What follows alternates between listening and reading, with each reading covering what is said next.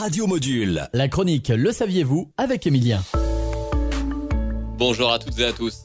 Aujourd'hui, je vais vous parler de la chaîne de restauration de McDonald's qui est très bien implantée dans notre pays. En effet, on recense plus de 1200 McDonald's répartis aux quatre coins de la France, à l'exception d'une seule région. Et il s'agit de la Corse. Aucun restaurant McDonald's n'est situé sur leur île. Les dirigeants de l'empire McDonald's tentent de justifier leur absence sur l'île de la Beauté par une logistique difficile. Pourtant, l'entreprise est implantée sur Chypre, Malte et diverses autres petites îles. Il est clair que cet argument n'est pas recevable, car ce paramètre ne les a jamais stoppés par le passé pour envahir une île.